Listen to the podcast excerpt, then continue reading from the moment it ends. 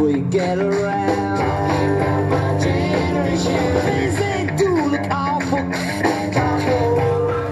Muito bom dia! Seja bem-vindo ao Morning Galo da Central do Investidor, a sua dose diária de informação, bom humor, história e muito rock and roll. A Central, que é o braço educacional do Grupo Esperato, uma empresa com 11 anos de história e mais de 10 mil clientes e que está de braços abertos para atender em todo o nosso Brasil varonil. Acesse aí esperatoinvestimentos.com.br e venha conhecer o nosso trabalho. Eu sou o Felipe Teixeira e ao som de Who, nós vamos destacar o que de mais importante deve movimentar o mercado financeiro nesta segunda-feira, 10 de outubro ou 10 do 10, mas não é uma segunda-feira qualquer, porque é semana de feriado, né? Ah, que coisa boa na quarta-feira e faltam 82 dias para acabar o ano, 41 dias para a abertura da Copa do Mundo no Catar e estamos a 19 dias do segundo turno das eleições presidenciais.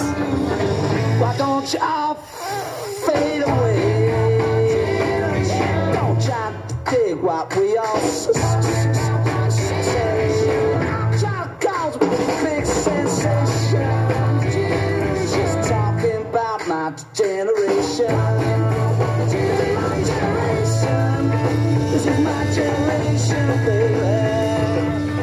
Muito bem, são 4 horas e 33 minutos, 14 graus aqui em Itapema. Hoje é Dia Mundial da Saúde Mental. Calcula-se que quase um bilhão de pessoas sejam portadores de transtornos mentais em todo o mundo. No Brasil, segundo a OMS, são cerca de 12 milhões de pessoas que sofrem de depressão, sendo a maior taxa da América Latina. No entanto, grande parte dos pacientes não tem acesso ao tratamento adequado e ao programas, aos programas de acolhimento, o que pode levar ao agravamento do quadro.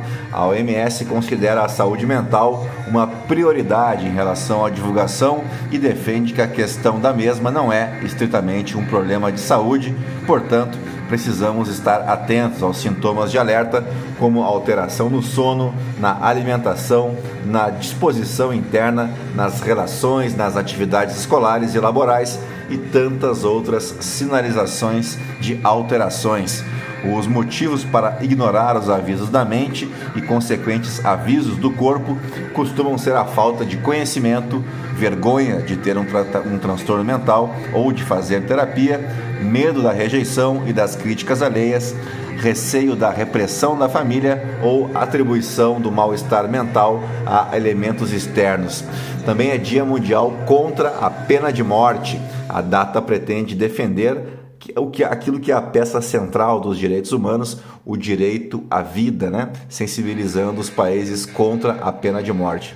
Ah, o Dia Mundial contra a Pena de Morte foi criado em 2003 por iniciativa conjunta de organizações não governamentais, governos e organizações jurídicas. A Organização das Nações Unidas repudia a legalidade e o uso da pena capital, assim como a União Europeia. Portugal foi o líder na abolição da pena de morte, já que foi o primeiro país do mundo a abolir a pena capital na lei constitucional após a sua reforma penal em 1867. Até há sete décadas, somente 14 países tinham abolido a pena de morte. Atualmente, 82% dos países suspenderam ou aboliram a pena de morte. O direito internacional delimita a aplicação da pena de morte para a maioria dos crimes graves, o que circunscreve o seu uso ao crime de homicídio intencional. Já no Brasil, a pena de morte é uma forma de matar não utilizada desde o século XIX aqui no país. Seu último uso para crimes civis foi em 1876 e não é utilizado oficialmente então desde a proclamação da República em 1889. Historicamente, o Brasil é o segundo país das Américas a abolir a pena de morte como forma de punição para crimes comuns precedido pela Costa Rica, que aboliu a prática em 1859. Embora abolida, na prática ainda é prevista para crimes militares cometidos em guerra, de acordo com o artigo 5 na Constituição Federal. O Brasil é o país mais populoso do mundo que não possui a pena de morte para crimes civis.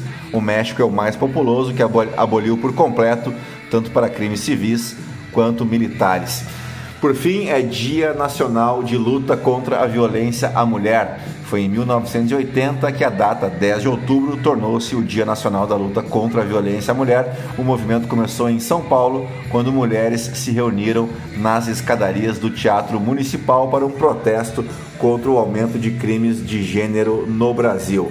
De lá para cá, a legislação mudou para proteger mulheres vítimas da violência a Lei Maria da Penha completou já mais de 15 anos e já passou por uma série de mudanças para a consolidação do enfrentamento de abusos, agressões e crimes motivados por discriminação de gênero. Além dela, a Lei do Feminicídio, que é de 2015, prevê circunstância qualificadora do crime de homicídio e inclui o feminicídio no rol dos crimes hediondos.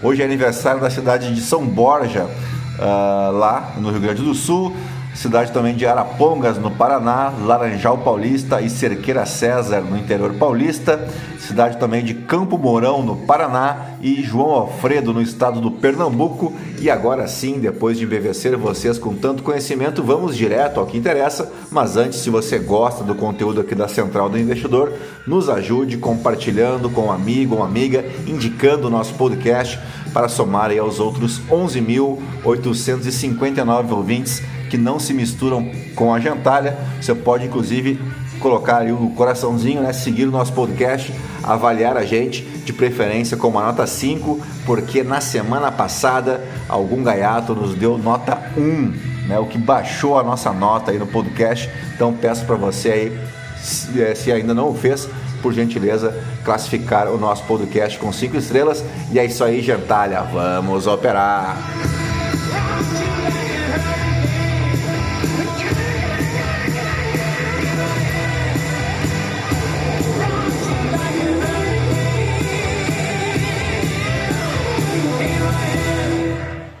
Muito bem, as ações asiáticas caíram nesta abertura de semana, com os futuros em Wall Street na mesma direção, em meio à intensificação das preocupações com o aumento das taxas de juros globais e o retorno dos investidores chineses após um feriado de uma semana por conta da Golden Week. O indicador de ações asiáticas da MSCI caiu acima de 1%, liderado pelas ações de tecnologia em Hong Kong, que registrou o pior desempenho da região ao encerrar em queda de 2,93%. Uma recuperação dos números de casos de Covid na China amplificou o tom pessimista. As commodities operam em queda à medida que os investidores vão pesando os riscos crescentes para a economia mundial.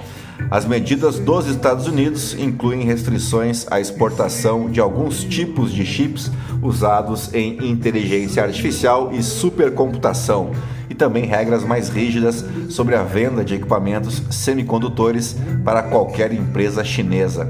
Essa última tensão entre Washington e Pequim aumenta uma série de riscos geopolíticos para os mercados, indo de Taiwan até a Coreia do Norte, passando, é claro, pela Ucrânia. Os rendimentos dos títulos da dívida subiram na Austrália e na Nova Zelândia após ganhos nos rendimentos dos treasuries americanos na sexta-feira, depois que fortes dados trabalhistas dos Estados Unidos solidificaram as apostas de que o Federal Reserve aumentará as taxas em 75 pontos base pela quarta vez consecutiva, isso no mês que vem, né, o famoso mês de outubro, de novembro, melhor dizendo.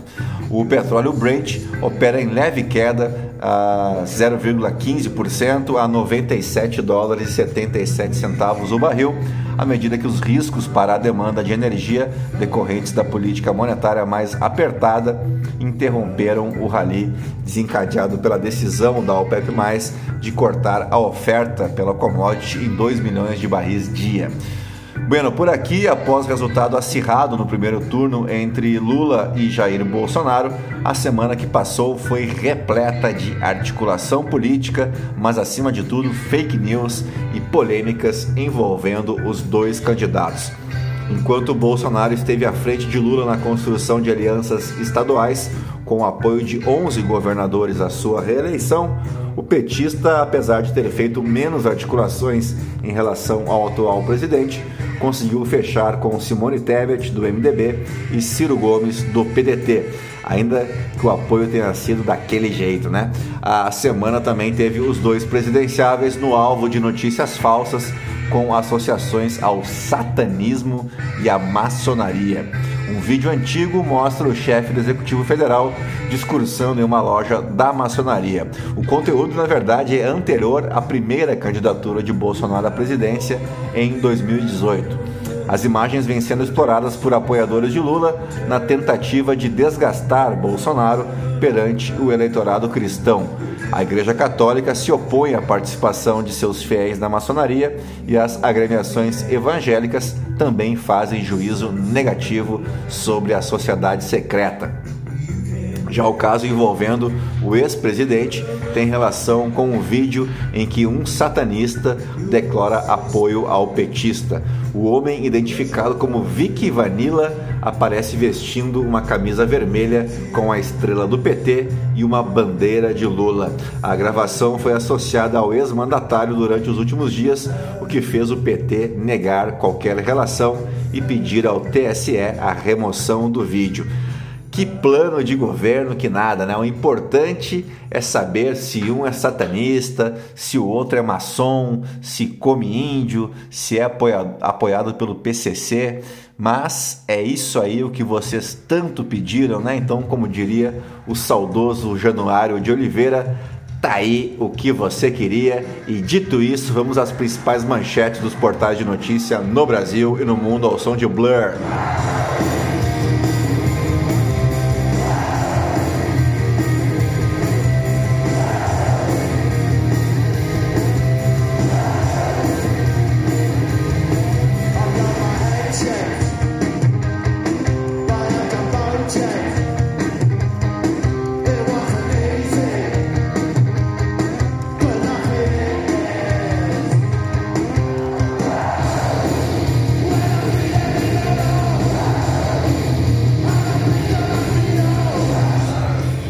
Muito bem, começamos pelo Estadão. Porto do Açu prevê 22 bilhões de reais em investimentos e quer ser o maior polo de energia eólica no mar. Em funcionamento há sete anos, complexo portuário que já foi de Ike Batista e hoje é controlado pela Prumo, figura entre os dez maiores do país em movimentação de carga. Coluna da Eliane Cantanhede é com o Congresso, não com as Forças Armadas, que Bolsonaro pretende invadir o STF. Bolsonaro diz que possibilidade de aumentar número de ministros do STF pode ser descartada se corte baixar a temperatura. Congonhas é reaberto após 9 horas e 140 voos cancelados. Pneu de jato executivo estourou durante o pouso na tarde deste domingo ninguém ficou ferido. A gente acredita que Lula já chegou no teto, diz ministro das Comunicações de Bolsonaro. Ninguém acredita que aquele padre Kelmon surgiu do nada, seja real. É a coluna do Inácio de Loyola Brandão. Putin acusa a Ucrânia de terrorismo após ataque à ponte que liga Crimeia à Rússia.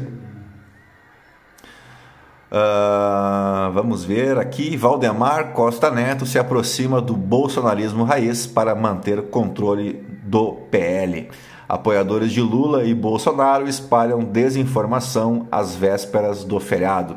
Conheça a história da urna eletrônica que estreou no Brasil em 1996. Morre estudante de 15 anos balhado por colega em ataque à escola no Ceará. Ativistas hackeiam TV estatal do Irã e divulgam foto do Ayatollah em chamas.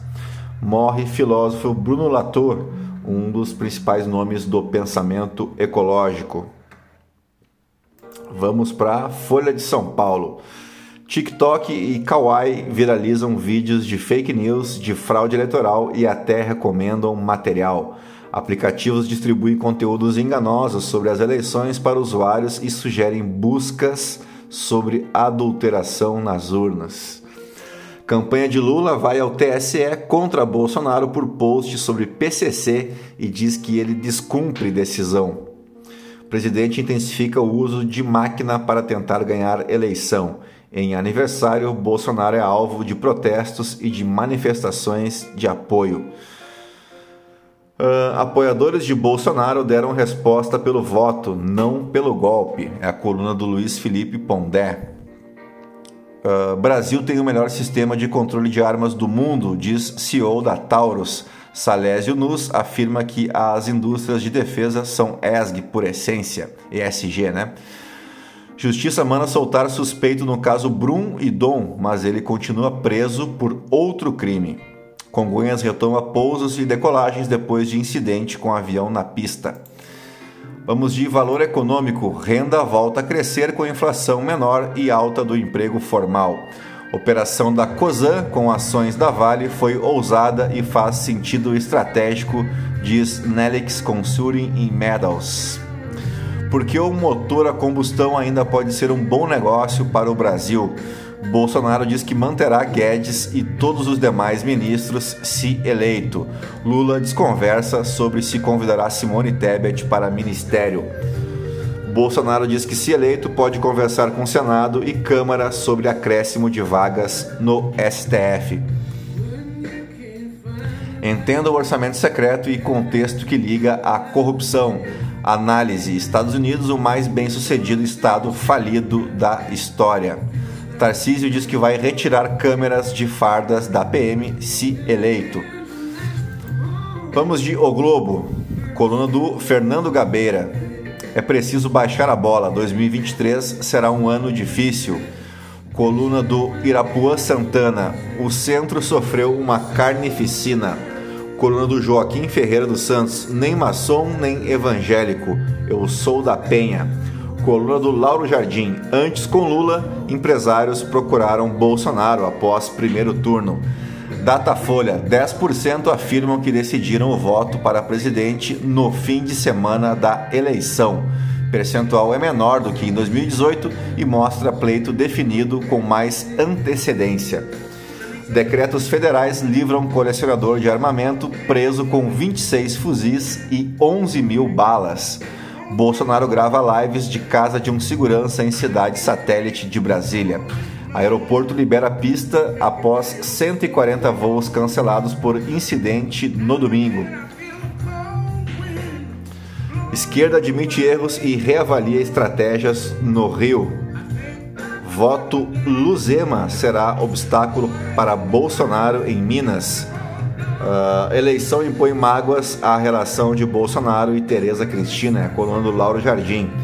Coreia do Norte diz que fez exercícios táticos nucleares. Média móvel de mortes no Brasil segue em alta.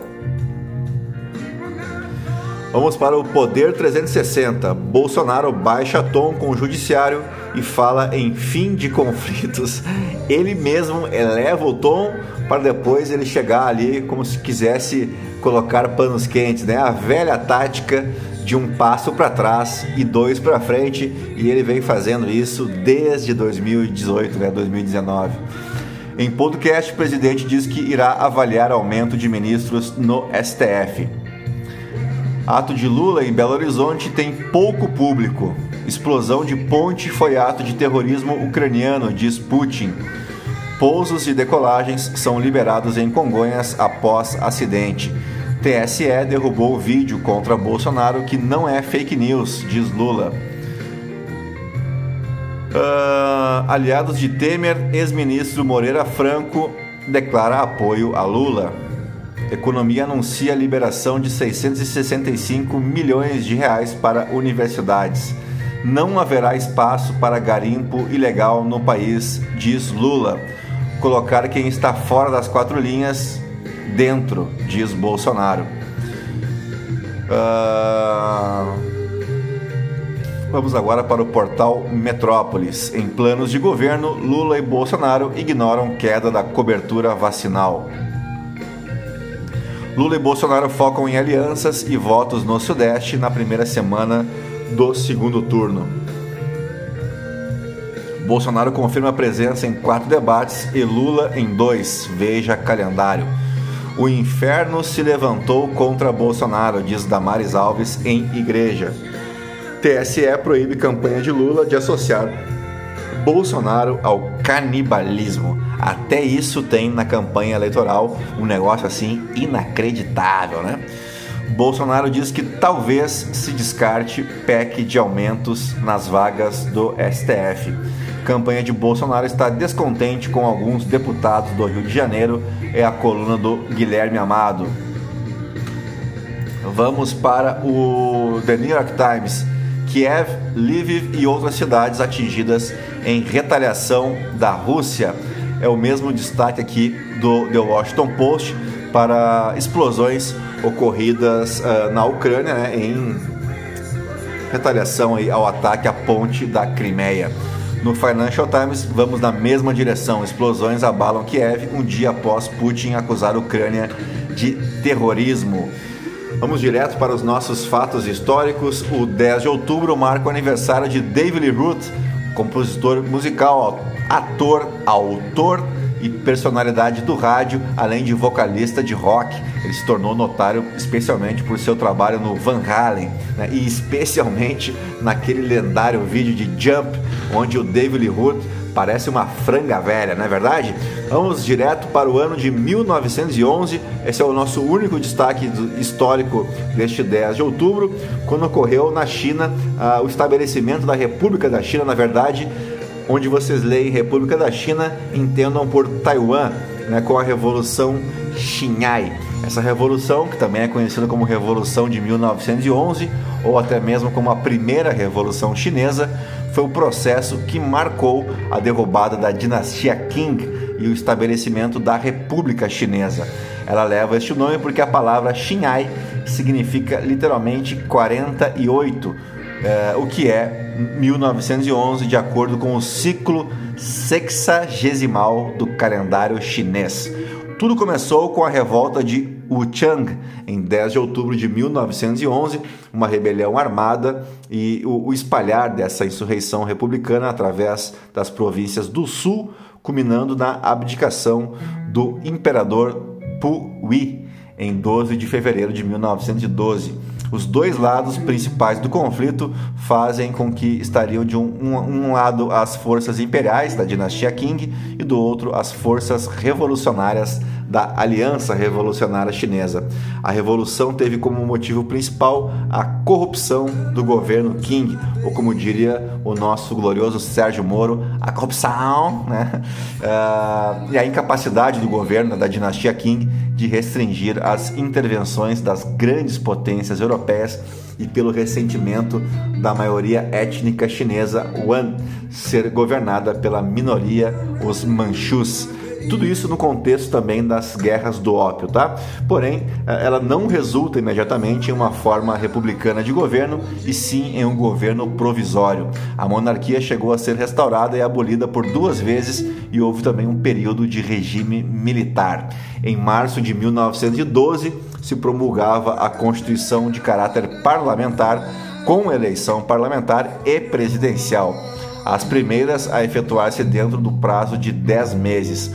Um líder da época, Sun Yat-sen, fundador da cidade de Hong Kong em 1905, querendo participar das eleições, cria um partido político chamado Kuomintang. Porém, o atual governante, Wan Shikai, se negou a deixar o poder e assim entraram em guerra o exército de Yat-sen e o exército de Wan Shikai, o que levou Yat-sen ao exílio. Sun é eleito presidente das Províncias Unidas da China e a dinastia, sem ter como resistir ao movimento, entrega o poder ao general Yuan, que negocia a abdicação do imperador e proclama a república da qual é eleito presidente provisório. Depois, Yuan renuncia em nome da unidade nacional.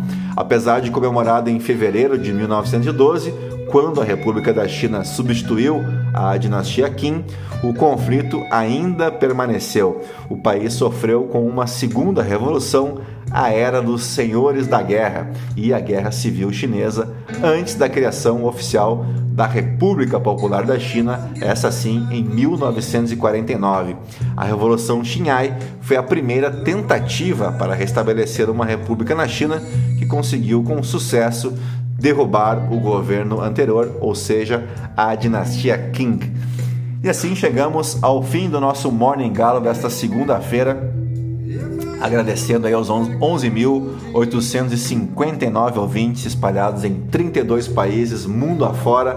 Olha aí, estamos a 141 ouvintes de batermos a marca de 12 mil, uh, no que eu agradeço muito, né? E peço mais uma vez, se você puder indicar, compartilhar, uh, postar o nosso podcast nas suas redes sociais, eu agradeço sobremaneira e a todos uma boa semana. Não se esqueçam, quarta-feira tem um feriadinho.